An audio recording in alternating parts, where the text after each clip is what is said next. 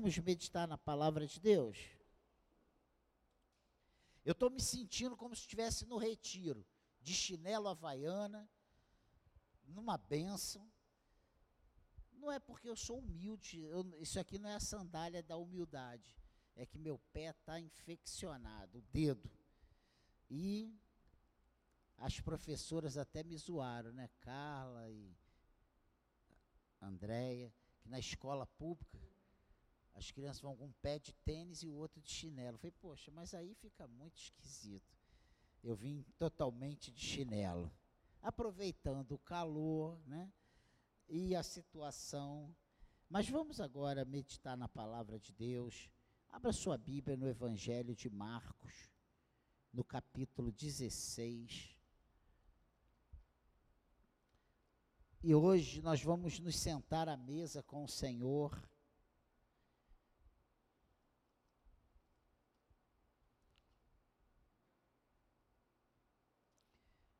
nada mais apropriado do que nós falarmos sobre a morte e a ressurreição de Cristo.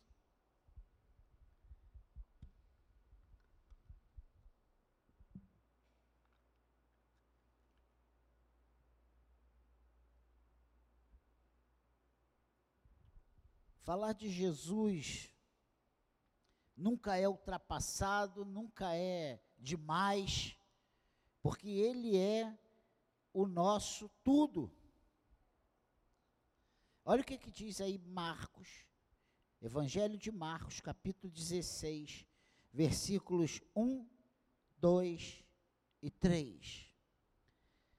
Passado sábado, Maria Madalena, Maria mãe de Tiago e Salomé compraram óleos aromáticos para ungir o corpo de Jesus. E bem cedo, no primeiro dia da semana, ao nascer do sol, foram ao túmulo. Diziam umas às outras: Quem nos removerá a pedra da entrada do túmulo? Amém? Que o Senhor abençoe a leitura da Sua palavra, que o Espírito Santo fale aos nossos corações nessa manhã. É um texto muito interessante. E nós vamos ver algumas coisas muito sérias, muito importantes para nossas vidas. Porque aqui parece que era o fim, né? Parecia o fim. Jesus veio, ele estabeleceu seu ministério, três anos depois ele está preso, acusado injustamente, condenado injustamente, vai para a cruz e é morto. E, e os romanos daquela época, os líderes religiosos daquela época, acharam que aquilo ali era o fim. Mas o que era o fim para eles, para nós, era apenas o nosso começo. Antes e depois da morte e ressurreição de Jesus, havia dezenas de movimentos messiânicos em Israel. Em quase todos os casos, o líder messiânico acabou morto. E após a morte do líder, o movimento sempre acabava. As pessoas iam para casa e esse era o fim da história. Pessoas surgiam, morriam e aquilo ali esvaziava, aquilo ali parecia um saco plástico que você enche de ar e daqui a pouco você solta a boca desse saco ele murcha, acabou. Desaparecia aqueles movimentos. Só um não acabou após a morte de seu líder. Ele não apenas não acabou, como explodiu em crescimento. Em um período de cerca de 300 anos, difundiu-se por todo o Império Romano. E a pergunta para nós nessa manhã: o que fez da fé cristã algo diferente? A diferença está naquilo que aconteceu após a morte do líder desse movimento. Portanto, o que aconteceu para causar tamanha explosão de crescimento no cristianismo após a morte do seu fundador? Marcos 15, versículo 37 até o versículo 43, olha o que, que diz. Mas Jesus, dando um forte grito, expirou, e o véu do santuário se rasgou em duas partes, de alto a baixo. O centurião que estava em frente de Jesus, vendo que assim havia expirado, disse: Verdadeiramente este homem era o filho de Deus. Estavam também ali algumas mulheres, observando de longe. Entre elas estavam Maria Madalena, Maria, mãe de Tiago, menor, e de José, e ainda Salomé. Quando Jesus estava na Galiléia, essas mulheres o acompanhavam e serviam. E além destas, havia muitas outras que tinham ido com ele para Jerusalém.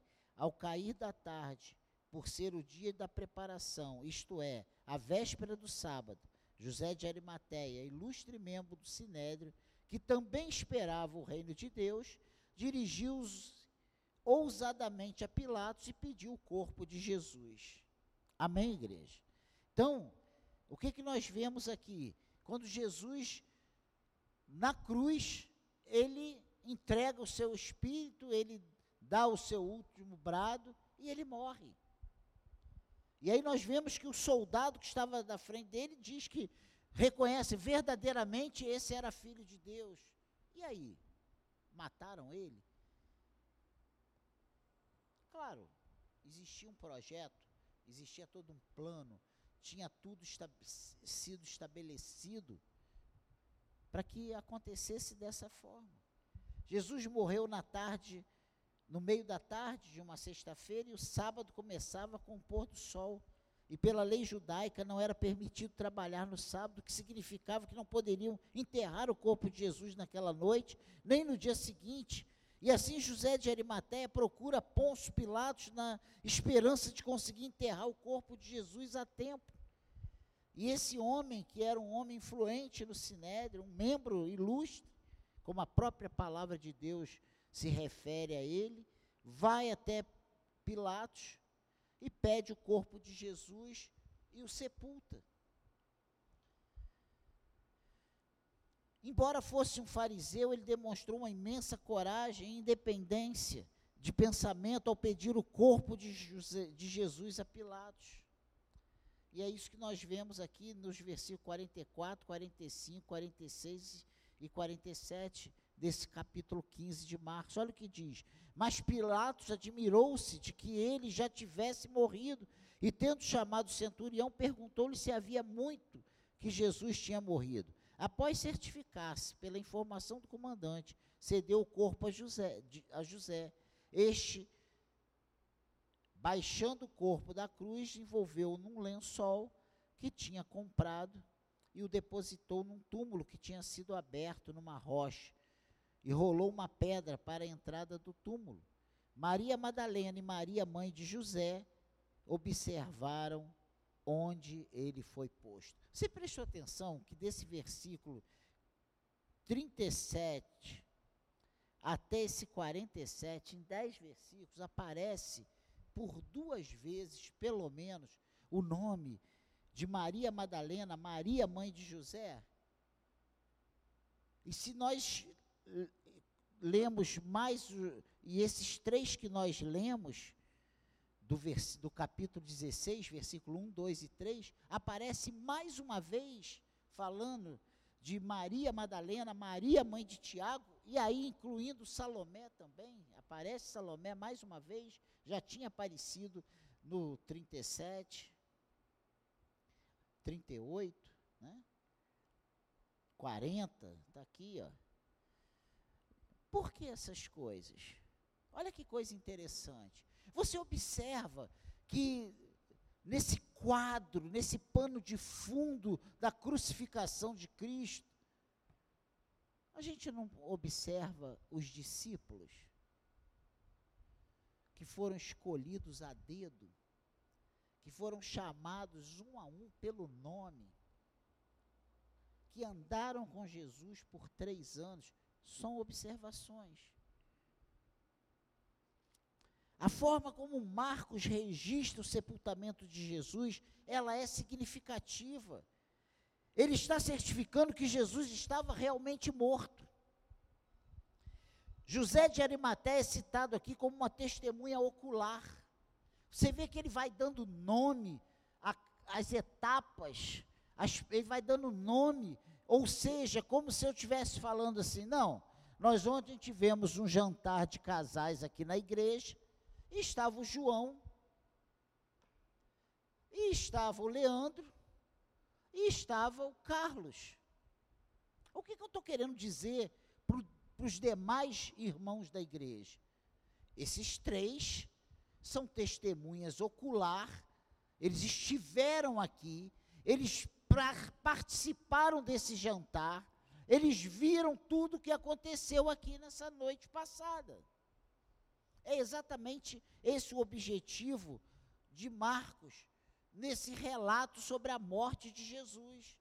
Ele está querendo mostrar que a morte de Jesus não foi uma história, não foi um mito, não, sabe, não foi uma coisa criada pela imaginação dos crentes fanáticos. Foi algo testemunhado. E ele coloca uma autoridade ilustre do sinédrio nesse rolo. Ele não ia se sujar numa farsa ele não ia se envolver numa mentira. Olha que coisa tremenda.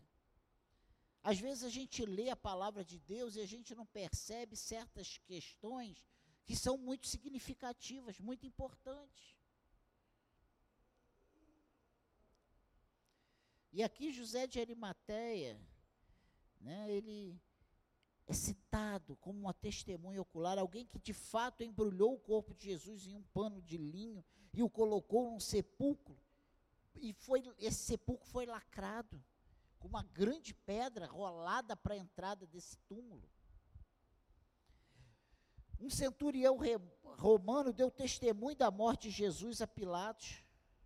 Alguém considerado autoridade legal no assunto, porque Pilatos, antes de entregar o corpo de Jesus para José de Arimateia, ele se certifica do comandante. Olha, que, há quanto tempo Jesus morreu? Ele já morreu mesmo? Ou estão querendo tirar ele vivo da cruz? E aí a autoridade legal diz: não, ele está morto. Além disso, tem as duas mulheres que são citadas como testemunhas oculares desse sepultamento. E aqui em Marcos, como nós lemos, do 1 ao 3, a repetição do nome das mulheres, seguidas vezes, tem um porquê. E segundo os estudiosos, eles afirmam que é uma outra forma que o evangelista, o evangelista usa para nos fazer saber que ele está registrando um fato histórico e não escrevendo uma lenda. Elas ainda deveriam estar vivas quando Marcos escreveu o Evangelho. E ao repetir os nomes, Marcos está dizendo para quem lesse seus relatos que se quisessem checar a veracidade de seus relatos, era só procurá-las. Ó, procure a Márcia, procure a Jaqueline, que elas estavam ontem aqui no jantar.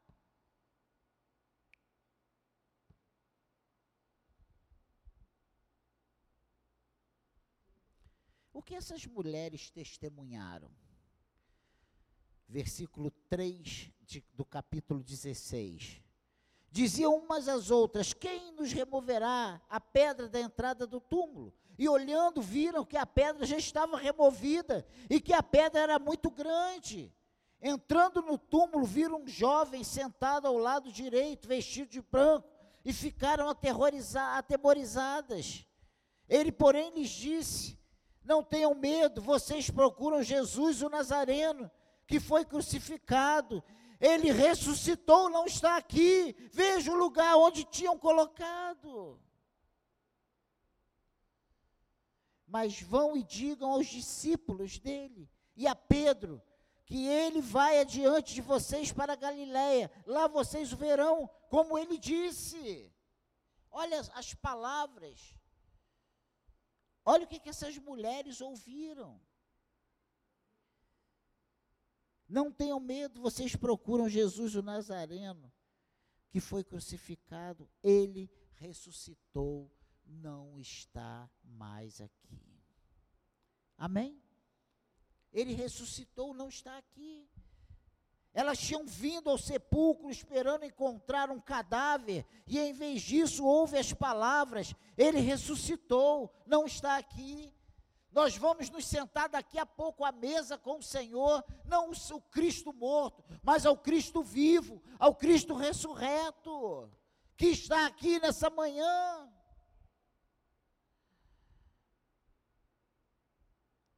Creio que não foi muita surpresa Jesus, por diversas vezes, disse que ressuscitaria no terceiro dia.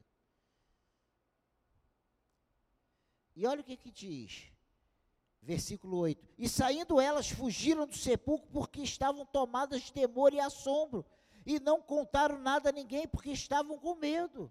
Havendo Jesus ressuscitado de manhã cedo no primeiro dia da semana, apareceu primeiro a Maria Madalena, da qual tinha expulsado sete demônios.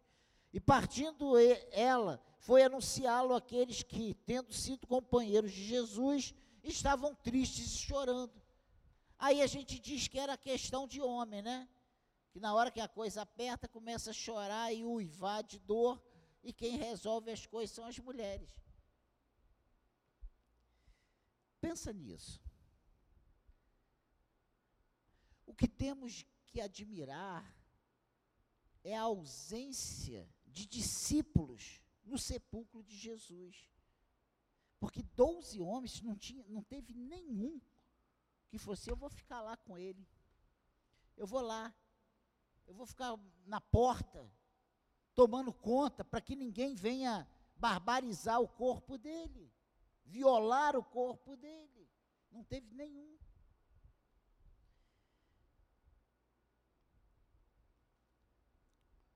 Ninguém estava esperando uma ressurreição. As mulheres que entraram na cena estavam trazendo finas essências aromáticas para ungir um cadáver, o que era costumeiro, e não esperando ver o Senhor ressurreto.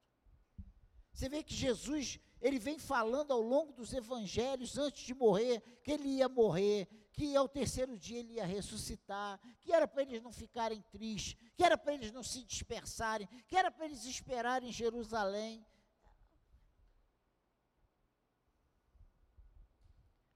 O que Jesus tem falado para nós hoje? Quais as orientações de Deus para nós, contextualizando para o nosso dia a dia, para as nossas questões? Quantas vezes você já ouviu da parte de Deus que Ele vai te dar vitória, que Ele vai te curar, que a coisa vai mudar? como temos reagido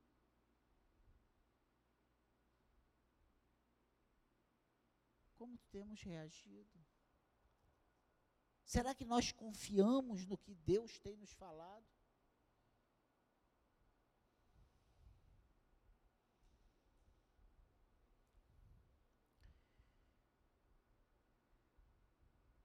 Na verdade, essas mulheres não estavam nem pensando em ressurreição. O anjo em frente ao sepulcro teve que relembrar as mulheres. Olha o versículo 7 desse capítulo 16. Mas vão e digam aos discípulos dele e a Pedro que ele vai adiante de vocês para a Galiléia. Lá vocês verão como ele disse. Olha só, o, o anjo está dizendo assim: lembra que ele falou isso? Ó, ele disse que era que ele ia aparecer para vocês.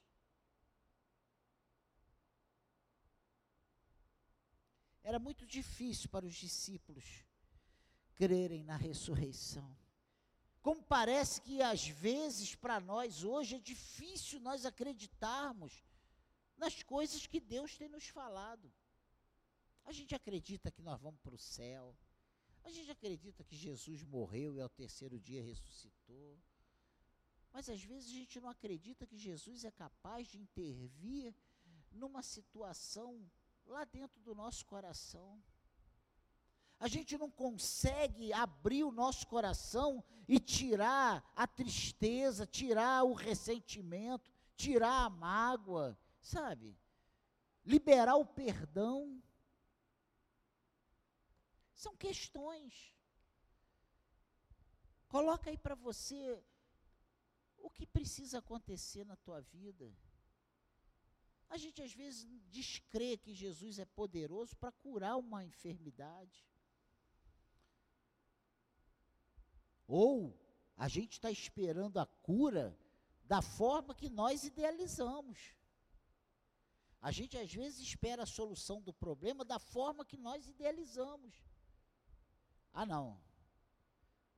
Jesus, para Jesus agir aqui nesse, nessa situação, tem que acontecer isso, isso, e tem que vir fogo do céu.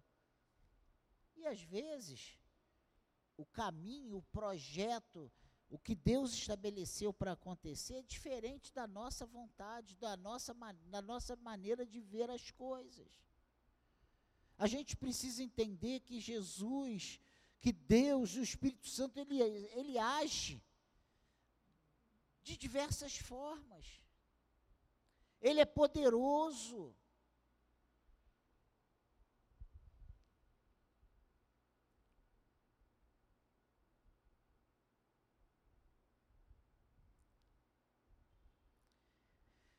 Para eles, para os discípulos, a ressurreição jamais seria parte da vida após a morte. Eles estavam esperando qualquer outra coisa. Na cabeça deles, isso não era concebível. Como muitas vezes na nossa hoje, muita coisa não bate. Será que precisa ser assim? Eu não acho que precise. E a gente coloca os nossos achos, eu acho, eu acho, eu penso, eu não vejo desse jeito. E a gente quer que o nosso eu acho, eu penso, eu não vejo desse jeito, como forma operante de Jesus. Mas não é. Ele é o Senhor. É ele, ele faz como ele quer. Ele faz da maneira dele. Ele faz como foi estabelecido para que fosse para que acontecesse. Quanto aos judeus, alguns deles acreditavam uma, em uma ressurreição geral no futuro, quando o mundo todo seria renovado, mas não tinham conceito de ressurreição individual. Celso, um filósofo do segundo século, opositor do cristianismo, escreveu uma série de obras que apontavam os argumentos contrários à fé cristã. E aí depois você vê em casa, pesquisa. Um dos argumentos mais fortes dele é que o cristianismo não pode ser verdade, pois os relatos escritos da ressurreição são baseados em testemunhos de mulheres. Olha só. E todos sabem que mulheres são histéricas. É, é o argumento que ele usa. Porque naquela época a mulher não tinha voz, não era ouvida, a voz da mulher não tinha credibilidade. E Jesus aparece para quem? Quem é que recebe a primeira notícia da ressurreição de Jesus? Muitos concordavam, porque na sociedade antiga o testemunho da mulher não tinha muito crédito, elas eram marginalizadas. Até hoje, as mulheres vêm lutando com esse, com esse descrédito, né? essa falta de confiança. Jesus teria todos os motivos para ficar indignado com a covardia e a incredulidade dos seus discípulos. Não é verdade isso? Imagina eu. Ando com a pessoa três anos, na hora que eu preciso dela, a pessoa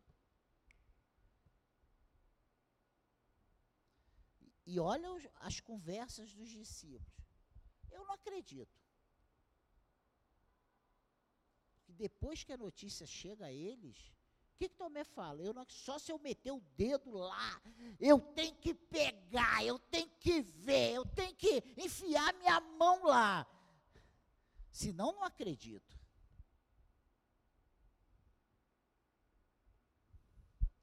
Mas não foi esse o recado de Jesus através do anjo. Ele diz: Olha, eu vou adiante deles para Galiléia, ficarei esperando por eles lá, quero todos de volta. Olha que coisa tremenda. Nem diante dessa situação Jesus desiste dos seus.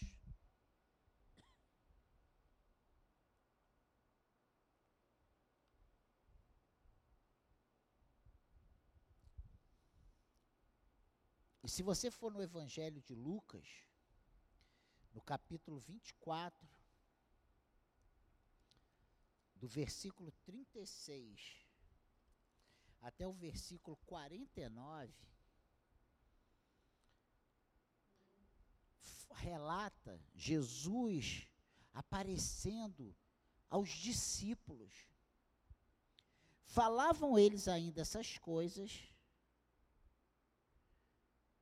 quando Jesus apareceu no meio deles e lhes disse: Que a paz esteja com vocês. Olha só, esses homens traíram, esses homens negaram, esses homens duvidaram, esses homens fugiram, desobedeceram às ordens, não entenderam nada do que ouviram.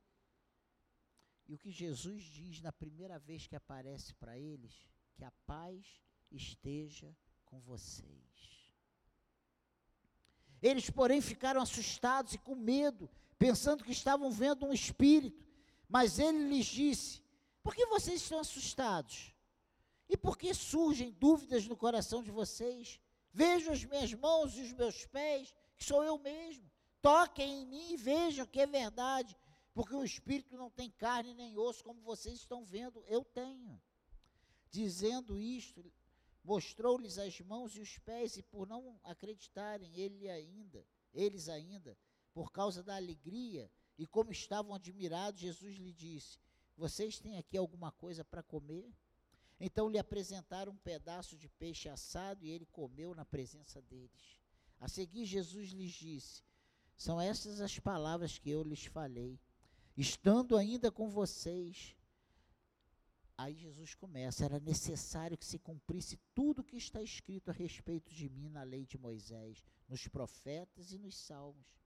Então lhes abriu os abriu-lhe, então lhes abriu o entendimento para compreender as escrituras e disse-lhes: Assim está escrito que o Cristo tinha que sofrer, ressuscitado entre os mortos no terceiro dia, e que em seu nome se pregasse arrependimento para remissão de pecados a todas as nações, começando em Jerusalém.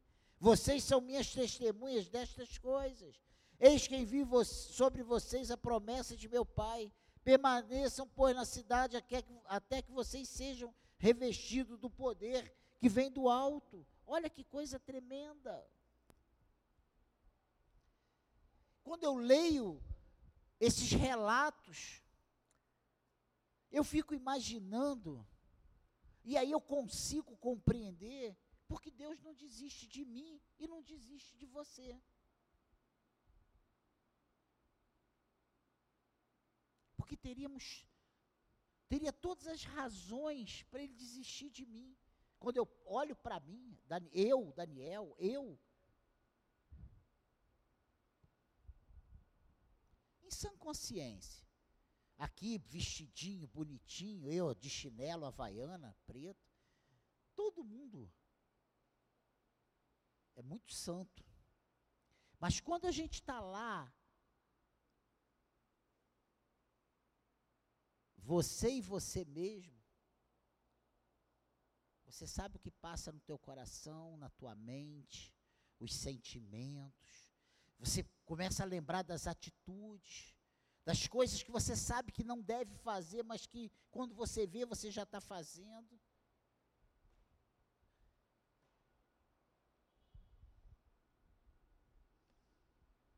Você não se vê aquém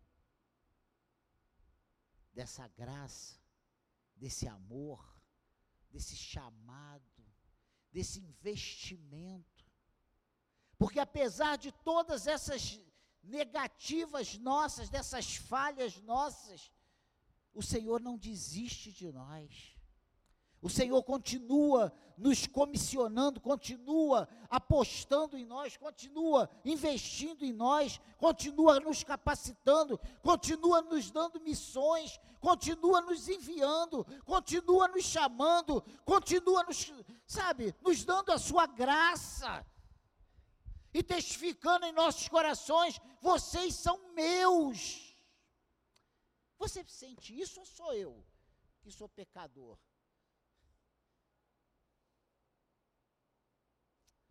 Quanta coisa a gente faz no nosso dia a dia, que depois a gente pensando, assim, eu se sou Jesus, nem chegava perto mais de mim.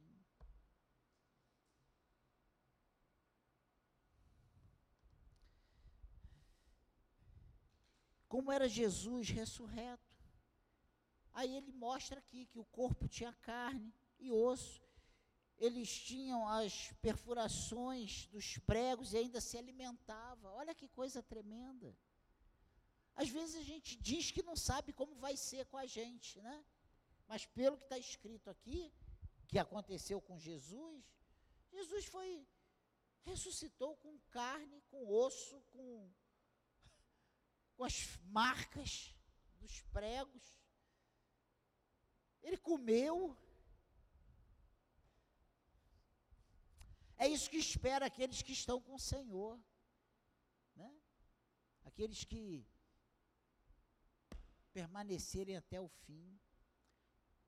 E uma coisa que tem batido forte no meu coração é assim, Daniel, não desista do Senhor. E o que eu digo para você nessa manhã é: não desista do Senhor. Porque por mais prazeres que a gente encontre nesse mundo, nada se compara à glória que o Senhor tem preparado para aqueles que o amam para aqueles que o servem, para aqueles que guardam o seu mandamento. Você já prestou atenção no que a palavra diz? Quem é amigo de Jesus é aquele que ouve e pratica. É aquele que conhece e guarda. Não adianta só a gente saber que Jesus, que, sabe, tem céu, que ele vai voltar. A gente precisa guardar esses mandamentos, a gente precisa praticar esses mandamentos. Não desista. Ah, pastor, mas eu tenho falhado tanto. Recomece hoje. Hoje, olha, a proposta aqui, ó. Corpo e sangue de Cristo. Vamos recomeçar hoje. O Senhor está aqui, peça a Ele, Senhor, tenha misericórdia, olha, me perdoe.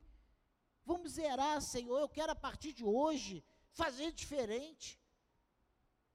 Eu quero experimentar. Jesus fez isso com os discípulos, gente. Porque se eu sou Jesus, eu desistia deles, eu ia fazer outros. Esses doze aí foram reprovados. Na minha visão, foram. Fizeram tudo diferente.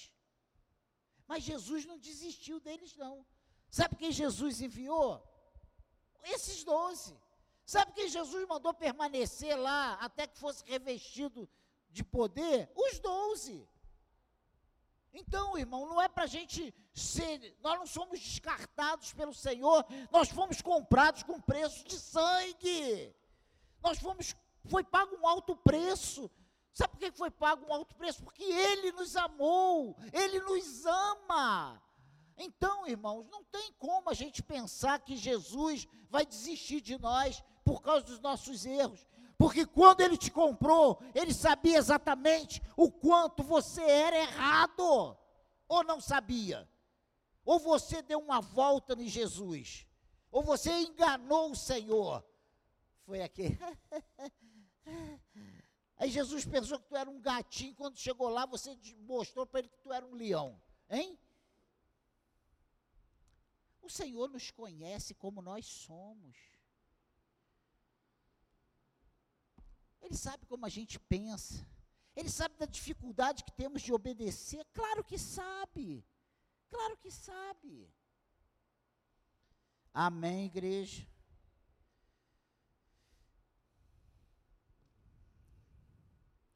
Eles não estavam tendo uma alucinação coletiva, não pois não foram os únicos a verem Jesus ressurreto.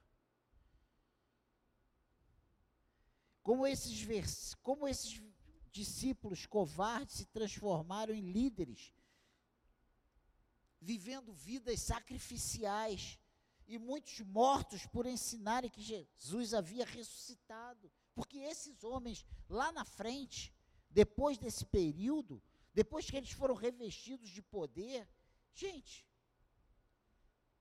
Esses homens viraram o mundo de cabeça para baixo. E eles enfrentaram prisões, açoite, morte, por amor a Cristo.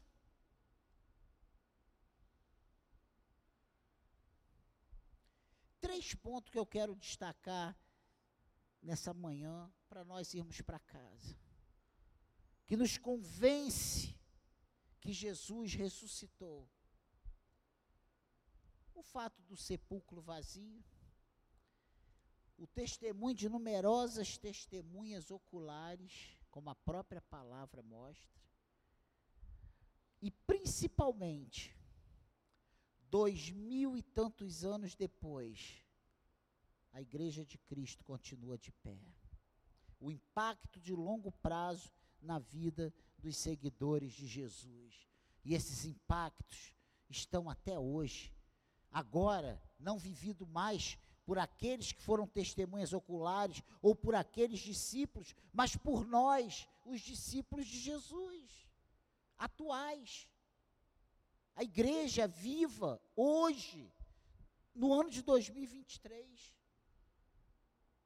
Nós somos a resposta para todas aquelas dúvidas se Jesus tinha ressuscitado mesmo ou não tinha, se era Jesus mesmo ou não era. Era Jesus, porque nós estamos de pé ainda como igreja de Jesus, 2023 anos depois. Jesus ressuscitar exatamente como, como ele mesmo havia dito. Depois de um criminoso depois que um criminoso cumpre toda a sua pena na cadeia, a lei não nada mais tem a reclamar dele. E ele então está livre. Jesus Cristo veio ao mundo para pagar a pena pelos nossos pecados. Havia uma sentença infinita, mas ele tendo cumprido por completo, pois no domingo de Páscoa ele foi libertado. A ressurreição foi o modo de Deus bater na história. Um carimbo escrito, pena cumprida, para que todos soubessem, para que hoje nós pudéssemos estar aqui reunidos, livres, como igreja de Cristo, nos sentando à mesa e nos lembrando do que Ele fez por nós lá na cruz, que Ele morreu pelos nossos pecados, mas também anunciando que ele vai voltar para buscar a sua igreja e que nós precisamos estar preparados como igreja para subir com ele para a glória. Quando Jesus clamou lá na cruz: Deus meu, Deus meu, por que me desamparaste? Ele citava o Salmo 22, falando das dores da cruz, mas a partir do versículo 20, não fala mais do sofrimento, mas da libertação. Leia em casa o Salmo 22. Pega essa tarde, desse primeiro domingo de fevereiro, leia o Salmo 22. Nessa perspectiva.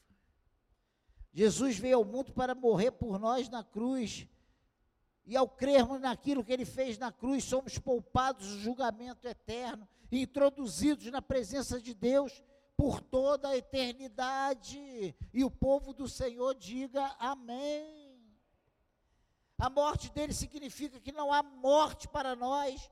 A ressurreição dele significa a nossa ressurreição. Olha o que, que diz 1 Tessalonicenses 4. Vamos lá. Vamos ver o que, que diz. 1 Tessalonicenses 4,14. Olha só, olha o que, que diz aqui. Pois se cremos que Jesus morreu e ressuscitou, assim também Deus, mediante Jesus, trará na companhia deles os que dormem. Olha só que coisa tremenda.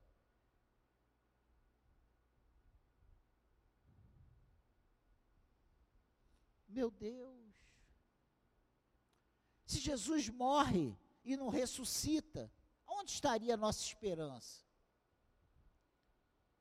Jesus morre e não ressuscita, como estaríamos sentando à mesa com o Senhor nessa manhã? Lembrando o que? De um Deus morto? cultuaríamos o que? Um Deus morto? Um Senhor que morreu? Exatamente como Gandhi, como Buda e, e tantos outros líderes que tem aí. O nosso redentor vive. O nosso redentor vive. Você crê que a ressurreição é verdade? Crê? Crê que Deus o amou, o aceitou por amor a Jesus, por um ato da mais suprema graça? Você acredita que é dessa forma? Então você faz parte do reino de Deus. Se Cristo ressuscitou, então o nosso futuro é muito mais brilhante e muito mais certo do que isso que vemos hoje. O que Deus tem preparado para nós, a própria palavra diz que olhos não viram, ouvidos não ouviram, a mente humana não conseguiu pensar no que Deus tem preparado para os seus, para aqueles que o amam. Amém, igreja? Aquilo que era o fim, na verdade era o nosso começo.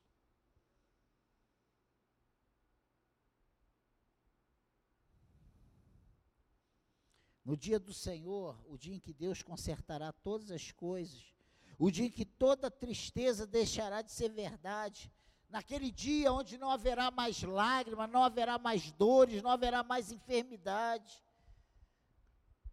o mesmo acontecerá com as nossas próprias feridas e tristezas.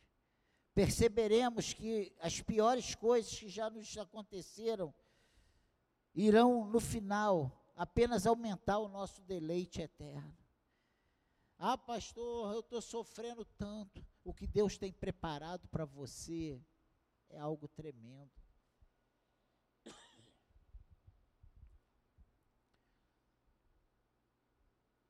Naquele dia, tudo isso será virado do avesso. E conheceremos uma alegria fora de qualquer parâmetro desse mundo. A alegria da nossa glória será tanto maior quanto mais cicatrizes carregamos. Você está sofrendo? Meu Deus. Eu até tive contando para alguns aqui da igreja.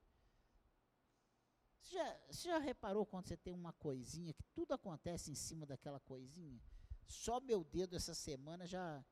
A cadeira ontem caiu e estourou meu dedo, da minha sogra. Hoje o cachorro pisou no meu dedo. É eu ontem, ontem chutei o pé de uma pessoa com o dedo. E às vezes a gente colocando isso para o nosso dia a dia, tem hora que a gente diz, meu Deus, eu não sei por que, que estou sofrendo tanto. Mas eu quero te dizer nessa manhã que esses sofrimentos todos vão ser mínimos, vão desaparecer, vão ser nada diante da glória que Deus tem preparado para você. A alegria da nossa glória será tremenda. Você tem muitas cicatrizes, as glórias serão maiores. Vamos viver a luz da ressurreição e renovação desse mundo e da visão de nós mesmos em uma gloriosa e contagiante graça divina que não terá fim. Amém, igreja? Essa é a palavra para nós nessa manhã. Jesus, ele morreu, mas ao terceiro dia ele ressuscitou. E nós, como igreja, nós precisamos estar preparados. Nós, como igreja, precisamos viver isso, sem nos esquecer das promessas que ele fez, porque o que aconteceu com os discípulos foi que eles se esqueceram de todas as promessas, ó, oh, é necessário que eu morra, que eu padeça, mas ao terceiro dia eu vou ressuscitar. Ó, é necessário que as coisas aconteçam, mas olha, fique firme, não saia de Jerusalém, fique ali. E eu digo nessa manhã, para mim e para você, essas dores, essas, essas mazelas, essas questões, elas vão ficar para trás, porque o que o Senhor tem para nós, olhos não viram, ouvidos não ouviram, e a nossa mente não consegue imaginar, o nosso coração não consegue sentir o que Deus tem preparado para nós. É muito mais do que a gente imagina, é muito glorioso o que Deus tem para nós. Não há iguarias nesse mundo que compare as maravilhas que Deus tem para nós, o seu povo. Amém, igreja?